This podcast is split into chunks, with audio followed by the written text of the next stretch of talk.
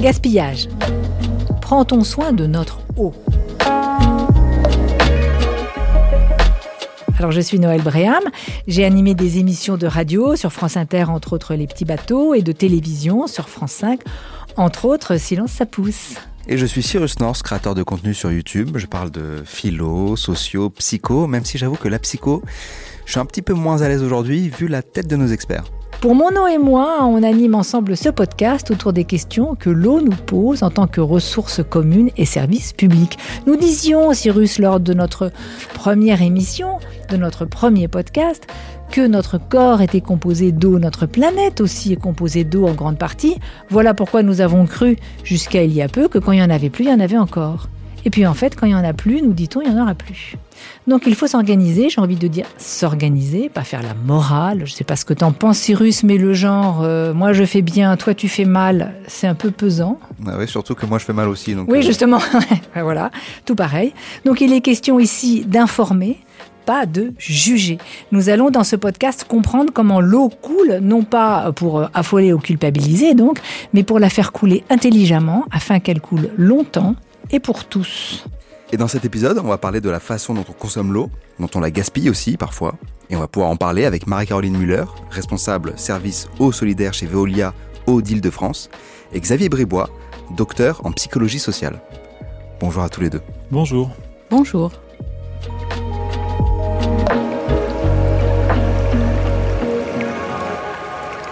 Marie-Caroline, vous êtes responsable donc du service eau solidaire, ce qui veut dire Alors, eau solidaire, c'est le programme de solidarité du service de l'eau. L'objectif, c'est mettre en œuvre le droit à l'eau pour tous dans des conditions économiques acceptables. Donc, c'est vraiment aider le public le plus fragile à mieux maîtriser son budget eau. Et vous, Xavier Bribois, donc docteur en psychologie sociale, ce qui veut dire que vous travaillez sur nos comportements vis-à-vis de l'eau, avec l'eau? Je fais essentiellement de la recherche euh, et de l'application sur les comportements en général. Et ça s'applique beaucoup au sujet de la transition écologique, parce qu'il y a beaucoup de sujets en ce moment dont il faut s'occuper.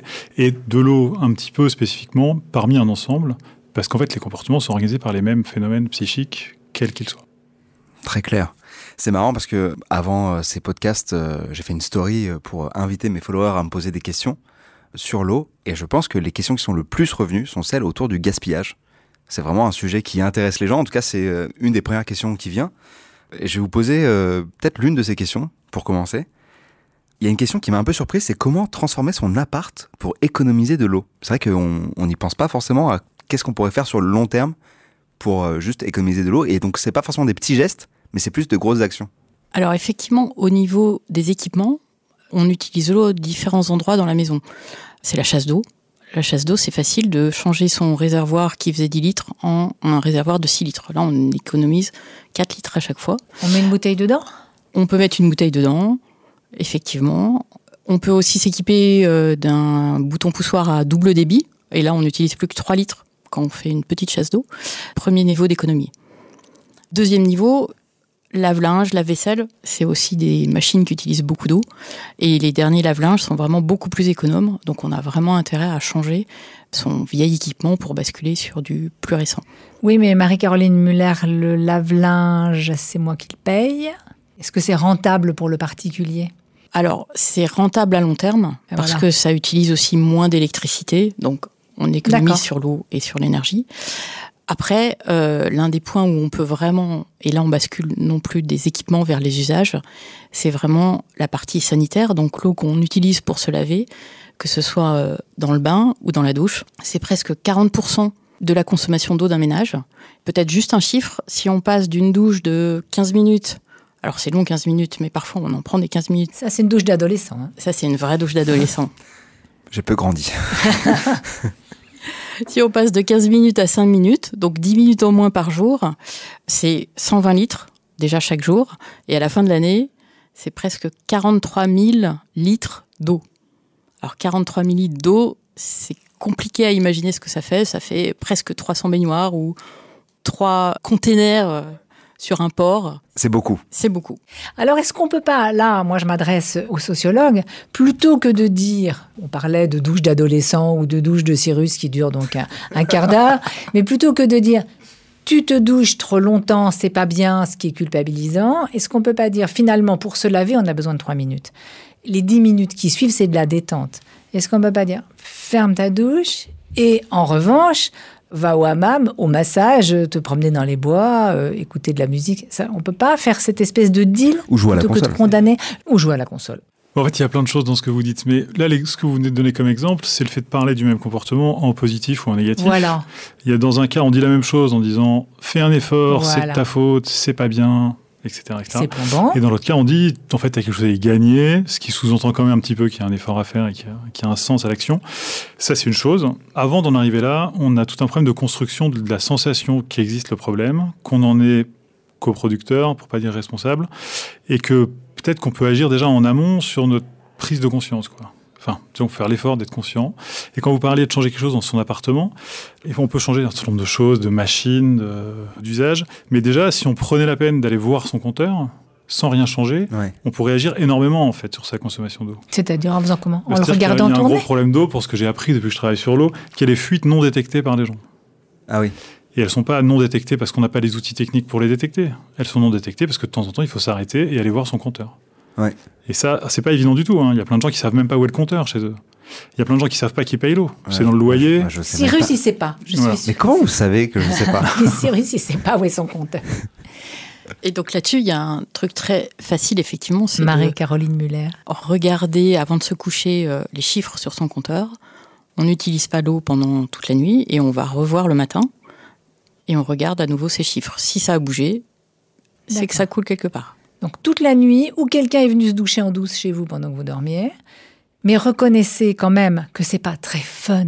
Qu'est-ce que tu fais le soir avant d'aller te coucher? Oh, je mets deux gouttes de Chanel et moi je vais voir mon compteur d'eau. C'est quand même un effort. C'est pas tous les soirs. C'est pas tous les soirs, c'est une fois de temps en temps. Et pour les abonnés sur notre territoire, qui bénéficient donc du télé-relevé, en fait, ils peuvent, via leur site internet, regarder et là, on leur met à disposition si ça coule ou pas. Ça, c'est pour Cyrus. Ah, ça, c'est pas mal, ça. J'ajouterais que c'est pas très fun, mais ça peut rapporter gros quand même. D'accord. Parce qu'il y a des factures apparemment qui montent à des montants qui font qu'on peut peut-être se permettre deux minutes d'ennui. Il y a une question qui est revenue aussi souvent sur le gaspillage. Il y a quelque chose de l'ordre de, la psychologie là-dedans. Mais on fait quand même nos besoins dans l'eau potable, quoi. Ce truc, on va vouloir se battre pour ne pas la gaspiller, et en même temps, bah, on fait nos besoins dedans. C'est un truc un peu complexe, je trouve. Alors, effectivement, entre autres à Paris et dans les immeubles qui ont été construits il y a un certain temps, on n'a qu'un seul réseau d'eau. On peut envisager tout à fait de construire maintenant les nouveaux immeubles ou les maisons particulières avec la récupération d'eau de pluie, par exemple, pour les chasses d'eau. Mais les vieux immeubles, rajouter un deuxième circuit d'eau, ça coûterait beaucoup plus cher. Alors plus compliqué encore, parce que Cyrus, effectivement, on fait ses besoins dans l'eau potable alors qu'on pourrait très bien les faire dans l'eau qui a rincé le linge ou la vaisselle ou l'eau de la douche. En revanche, pour les plantes, on arrose aussi ces plantes et ces mm. pelouses avec de l'eau potable et là, on est bien obligé, sinon elles meurent. Mais on pourrait pas arroser ces plantes avec de l'eau qui contient de la lessive. Ça leur plairait pas. Ça leur plairait pas. Alors là, est-ce qu'on peut trouver un moyen terme? C'est dans les tuyaux, c'est le cas de le dire, ou, ou pas?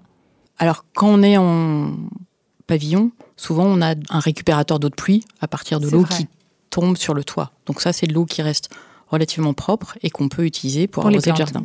Effectivement. Et ça fait quoi une question que j'ai reçue qui était la récupération d'eau de pluie à grande échelle? Est-ce que c'est possible? Ça s'appelle pas les nappes phréatiques?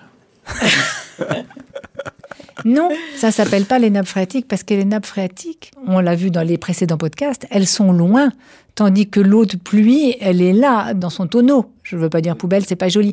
Elle est là dans son réservoir, dans son tonneau. On l'a sous la main. La nappe phréatique, on l'a pas sous la main. Il pleut et en fait, le temps qu'elle arrive à la nappe phréatique, il euh, faut qu'il pleuve à un certain moment, faut qu'il y ait certaines pluies de suite.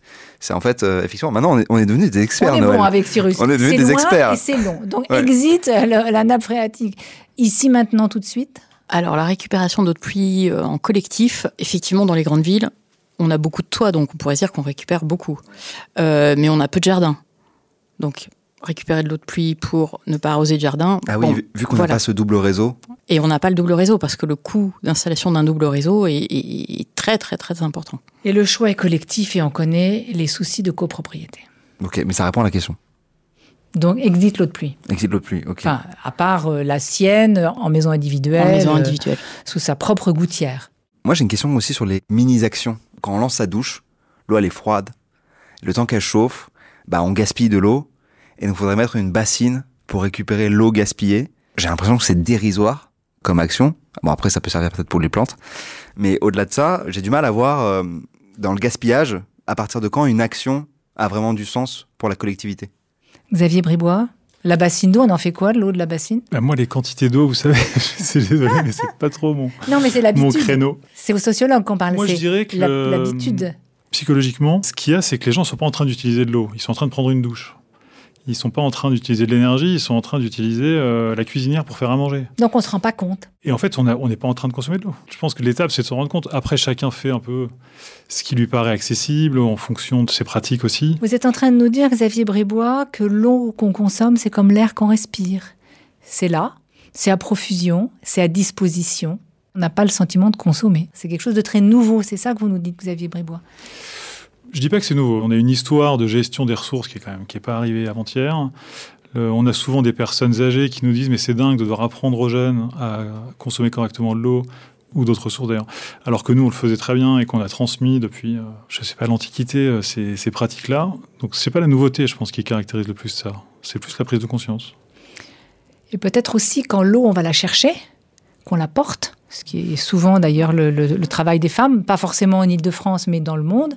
Quand vous avez porté votre eau sur votre tête pendant deux kilomètres, euh, je peux vous dire qu'on l'économise. Je crois que les bouteilles d'eau dans les supermarchés ont un peu cette fonction. Oui.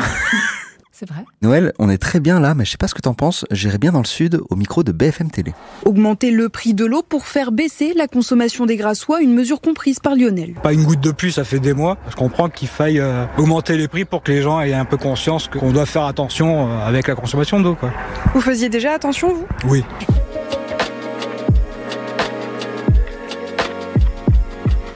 Faire attention, Xavier Bribois. C'est votre truc, ça, finalement. C'est une partie du truc. Une fois qu'on est attentif, il faut encore se poser des questions et avoir l'intention de faire une certaine chose plutôt qu'une autre.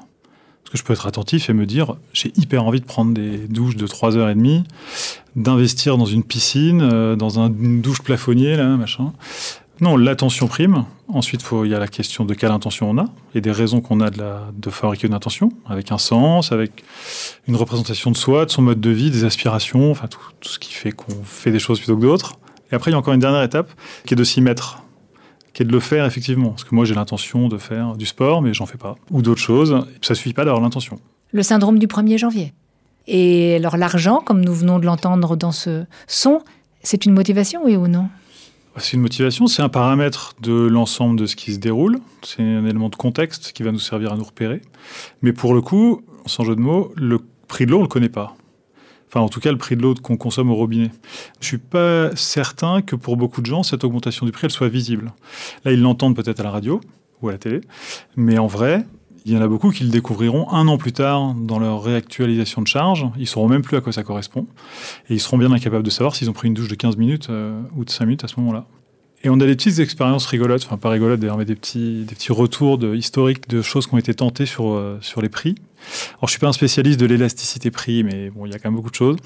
Notamment en Corée, un jour, ils ont décidé d'augmenter le prix des paquets de cigarettes de 80% ils ont prévenu la population, hein, mais d'un jour à l'autre, c'est passé d'un certain prix à le même plus 80%, et ben ça n'a pas réduit le nombre de fumeurs. Ça a réduit un petit peu le nombre de cigarettes consommées, c'est-à-dire que le fumeur moyen, c'est un peu restreint. Et par contre, ça a eu un effet intéressant, c'est qu'il y a plein de nouveaux fumeurs, parce qu'il y a en permanence des nouveaux fumeurs qui arrivent, et là, il y a eu un trou dans le nombre de nouveaux fumeurs. Donc ça a au moins eu le mérite de rendre plus difficile de commencer à fumer, pour ceux qui n'ont pas les moyens notamment, qui se sont dit, tiens, ben, en fait, je vais pas acheter des cigarettes, parce que c'est encore plus cher qu'avant. J'ai un autre exemple, pendant que j'y suis, qui, rappelez-vous, récemment, le prix du carburant a augmenté très fort. Alors, ça n'arrête pas d'augmenter, de baisser de réaugmenter, mais Globalement, spécifiquement, entre 2019 et 2022, il a pris 35% de son prix. En proportion de ça, la consommation, elle a réduit de, à votre avis? Zéro. Encore même un petit peu. De 7%. Ah ouais. Donc, un peu plus de 5 fois moins. Parce qu'en fait, il n'y a pas que le prix. Les gens, ils se déplacent. Bah et là, les gens, ils mangent, ils se douchent, euh, ils utilisent des machines à laver. C'est plus cher. Il y en a beaucoup, ils vont juste payer plus cher, en fait. Donc, ce n'est pas une motivation. Le prix n'est pas une motivation. Ça participe, mais ça suffit pas forcément. J'ai une question pour revenir sur le gaspillage. On parle aussi beaucoup des piscines ou euh, des golfs. Ouais, des terrains de golf et tout. Des mais, jacuzzis. Mais je, reviens sur euh, voilà les, piscines, les jacuzzis, etc. C'est problématique dans cette logique du gaspillage? Marie-Caroline Muller. Alors, en Ile-de-France, On a la chance de ne pas avoir trop de, de piscines individuelles les pavillons sont, trop petits, donc il n'y a pas la place pour construire des piscines et le temps n'est pas si C'est pas le sud. C'est pas le sud. Donc on n'est pas confronté nous à, cette problématique. Aujourd'hui, on sait que sur notre euh, territoire, nos 150 communes, 75% du volume finalement qu'on produit est utilisé par les habitants euh, pour leur consommation humaine. Donc c'est vraiment cette cible-là, c'est vraiment les foyers un par un qu'il va falloir convaincre petit à petit de changer leurs équipements ou de modifier leurs usages. Vous avez dit, Marie-Caroline Muller, changer leurs équipements. Finalement, vous traquez plus la fuite que la piscine. Ah, c'est clair. On traque la fuite et en particulier le service aux solidaires. On est en permanence en lien avec les copropriétés pour leur dire il y a des fuites, il y a des fuites. Ça peut être parfois 80 mètres cubes par jour de fuite. Dernier exemple sur lequel on est intervenu 80 000 litres par jour qui coulaient dans la cave. Quand vous allez, euh, par exemple, dans un restaurant ou un café et que vous vous apercevez que les toilettes fuient, c'est assez fréquent. Vous le dites ou vous le dites pas? Moi, je le dis. Heureusement. Euh, bah, depuis peu, je le dis beaucoup parce que je travaille pas mal sur l'eau. Mais c'est vrai qu'avant, je n'étais pas forcément sensibilisé. Cyrus? Je pense que je n'ai jamais fait attention. Donc c'est pour vous dire à quel point ce, n'est pas dans mes préoccupations. mais ça va changer, j'ai bien compris. Donc une motivation qui n'est pas forcément provoquée par l'argent, qui doit être provoquée par une prise de conscience et vous visez, si j'en crois les Coréens, euh, c'est plutôt les nouveaux fumeurs qui ne s'y mettent pas. Pour moi, c'est cuit, la consommation d'eau.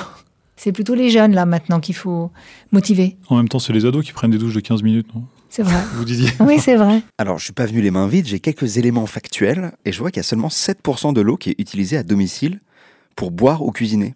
Le reste, ça sert à quoi Alors effectivement, au sein d'une famille, il y a 7% qui est utilisé dans les usages alimentaires, 39%, ce sont les usages sanitaires, donc les bains, les douches.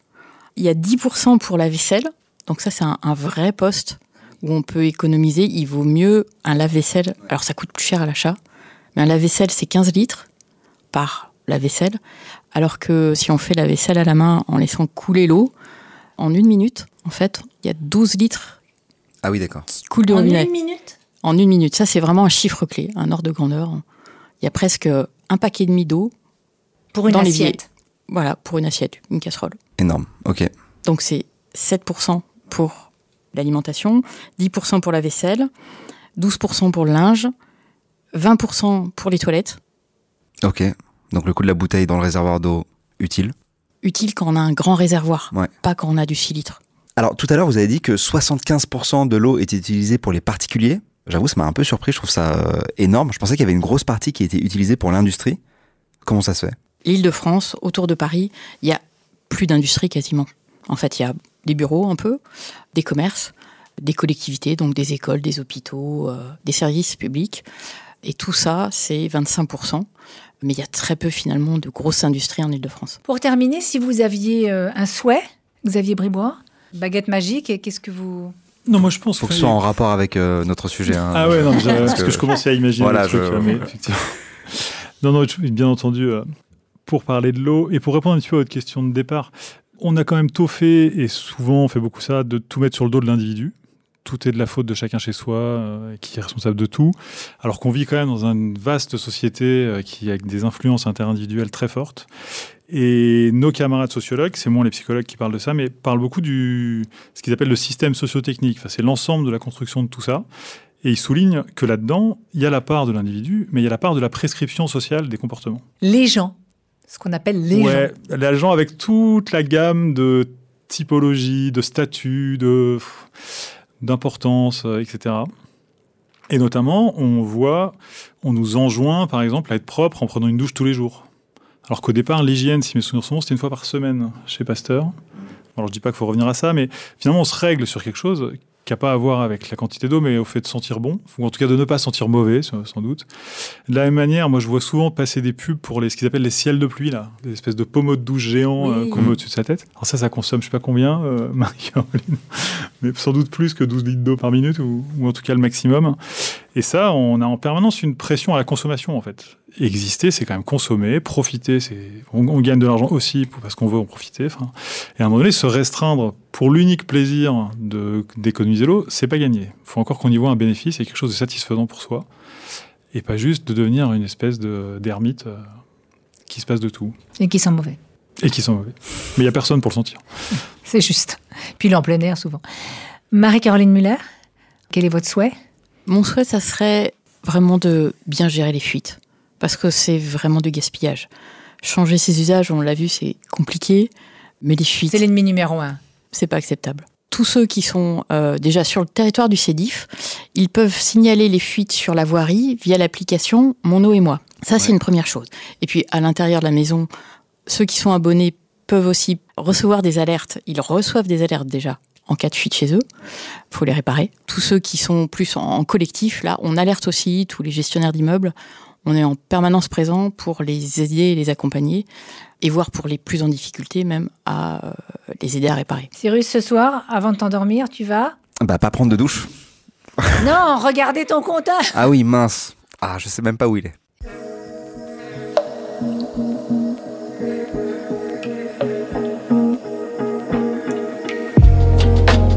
merci. C'était intéressant de découvrir ce que chacun peut faire. On s'intéresse à d'autres aspects de l'eau dans trois autres épisodes que nous vous invitons à écouter. Et si vous voulez vous familiariser au bon réflexe avec un peu d'humour, allez découvrir la web série concernée. Le lien est dans la description du podcast.